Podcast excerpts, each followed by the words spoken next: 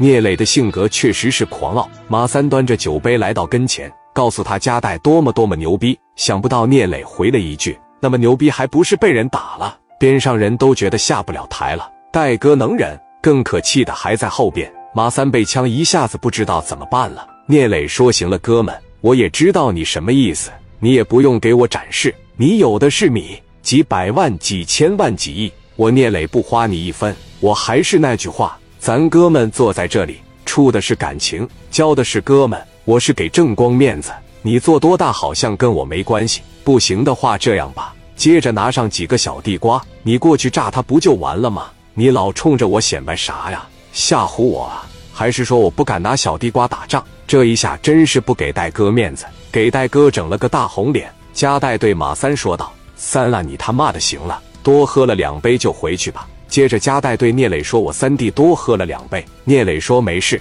我不会介意的。”加代说：“那行，我加代敬你一杯。你这个人比较直，我非常喜欢兄弟们之间直来直去，有脾气，心里想的什么脱口而出，这才能叫真哥们。老攥个拳头让人猜，就不知道你心里想什么，那我们就交不成哥们了。我最喜欢的就是你这种性格，希望我们会像你跟正光一样，处成很好的哥们。”我敬一杯。聂磊把这酒杯一端，何家带啪的一碰杯，滋溜一口干了。聂磊拿起电话说：“打你的人叫来扶墙是吧？”紧接着聂磊就拨过去了。在等待电话接通的同时，聂磊说：“没事，你们该吃饭就吃饭。我打来扶墙的电话。”电话一接上，聂磊说：“你是来扶墙？来扶墙问谁呀？这他妈一天左一个电话，右一个电话没完了，不会叫强哥呀？”聂磊说：“我问你是不是来扶墙？”我是来福强，你是谁呀？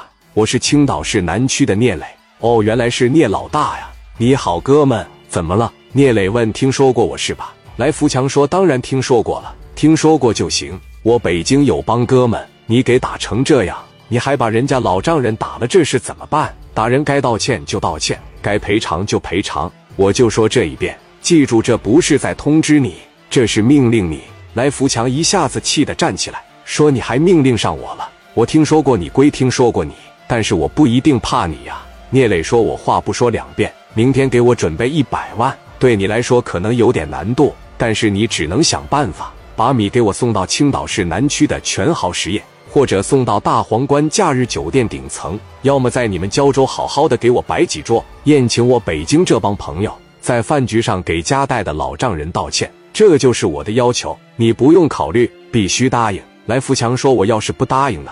聂磊一声冷笑：“那你说呢？”来福强说：“头两年我就听说青岛出来一个大哥叫聂磊，性格贼狂。这今日一见，果真是不同凡响啊！”聂磊接着问道：“怎么样？一百万有难度吗？道歉没难度吧？你准备就完了。”聂磊正要挂电话，来福强说：“哎，你先别急着挂，你那个条件呢？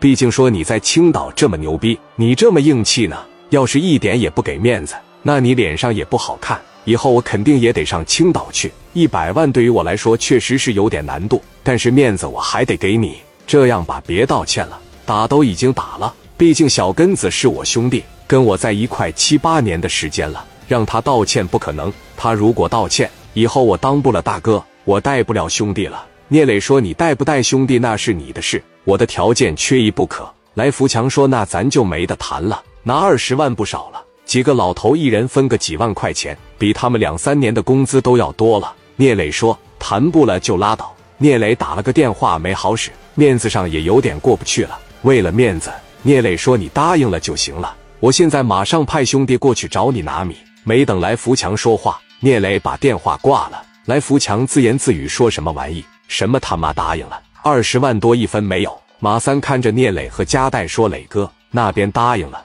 聂磊说：“我办事不就是打个电话吗？”马三说：“我看到了磊哥办事的能力，磊哥你行，那我这边就等消息了。”聂磊直接告诉于飞、江源：“你俩带着兄弟过去一趟，把米拿回来。”于飞、江源一下子站起身，手下一百来号兄弟呼啦一下站起来了。聂磊对加代说：“我兄弟们过去把米给你取了，什么时候给你道歉，再听通知，行吗？”加代说：“行。”兄弟，这事你怎么办？我怎么听？江源和于飞俩人。带着这百八十号兄弟，奔着海鲜市场去了。聂磊继续陪加代喝酒。